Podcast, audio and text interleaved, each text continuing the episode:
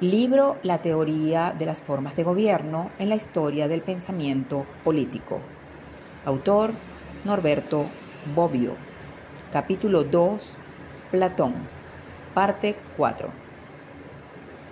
¿Cómo se manifiesta la corrupción del Estado? Esencialmente con la discordia. El tema de la discordia como causa de disolución del Estado es uno de los grandes temas de la filosofía política de todos los tiempos. Tema recurrente como tantos otros, sobre todo por la reflexión política que considera que los problemas del Estado no ex parte populi, sino ex parte principis, desde la óptica de quienes detentan el poder y tienen la misión de conservarlo. Para quienes ven que el problema político ex parte Príncipis, y Platón ciertamente es uno de estos, quizá uno de los más importantes, el tema fundamental no es la libertad, sino la unidad. Si la unidad del Estado es el primer bien, la discordia es el mal. La discordia es el inicio de la disgregación de la unidad. De la discordia nacen los males del desmembramiento del cuerpo social, la escisión en partes antagónicas, el choque de las facciones, en suma, el peor de los males. La anarquía que representa el fin del Estado o la situación más favorable para la constitución del peor de todos los gobiernos la tiranía. El tema de la discordia como malestar, como enfermedad del Estado. Frecuentemente es comparada con la enfermedad del cuerpo, debido a la semejanza que Platón establece entre el cuerpo del individuo y el cuerpo del Estado. Sin embargo, si se ven las cosas con cuidado, notaremos que hay dos formas de discordia que arruinan a la ciudad. Una es la discordia dentro de la clase dirigente y otra la que existe entre la clase dirigente y la clase dirigida, entre gobernantes y gobernados.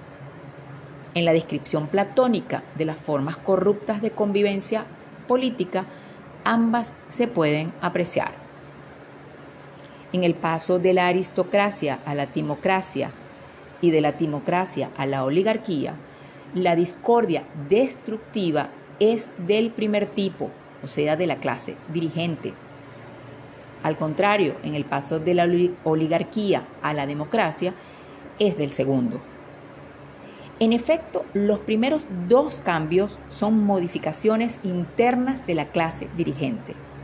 El tercero es el cambio del poder de una clase a otra, utilizando la terminología antigua que llega hasta Rousseau, del dominio de los ricos al dominio de los pobres. Es bien conocido lo que la teoría platónica del Estado como gran hombre le debe a la teoría del hombre en general.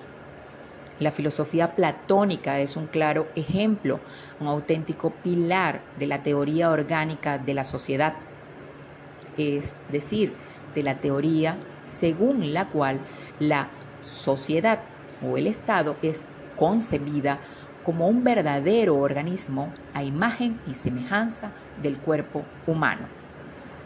Como en la República Ideal, a las tres clases que componen orgánicamente el Estado corresponden las tres almas individuales, la racional, la pasional y la apetitiva.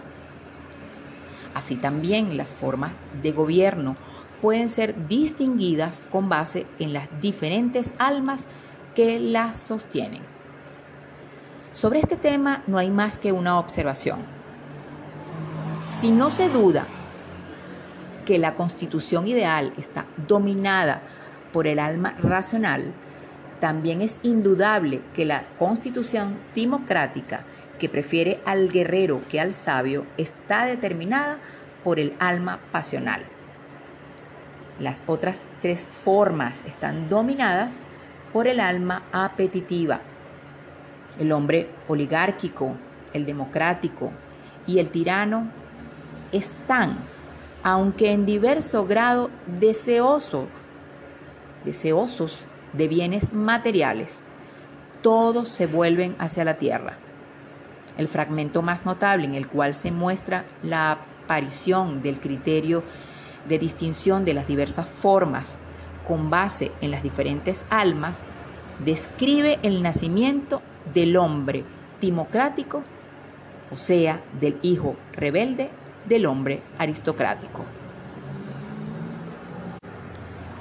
Bajo este rubro, la timocracia también aparece como una forma cualitativamente diferente de las otras se trata de una verdadera forma intermedia entre la perfecta y las más imperfectas.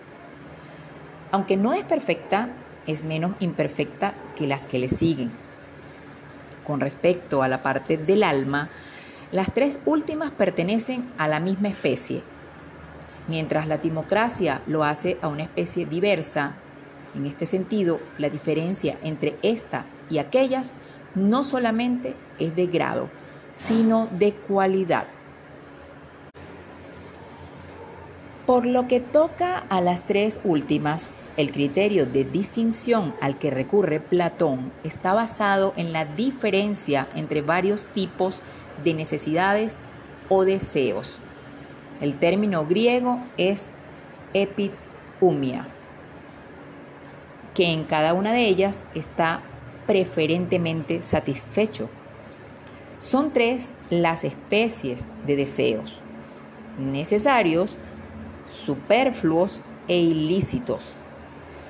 El hombre oligárquico se distingue por tender a la satisfacción de deseos necesarios, el democrático de deseos superfluos y el tiránico de deseos ilícitos.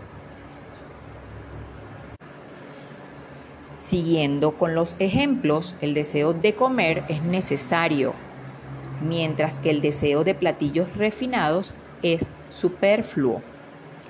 Los deseos ilícitos son una especificación de los requerimientos no necesarios y son propios del tirano, aunque todo hombre los posee. La diferencia entre el hombre común y el tirano es que tales deseos ilícitos turban al primero en el sueño y al segundo los desencadena despierto. Mientras la república es la descripción de la óptima constitución, el político es la búsqueda, el estudio y la descripción del óptimo gobernante. El rey filósofo el que posee la ciencia del buen gobierno.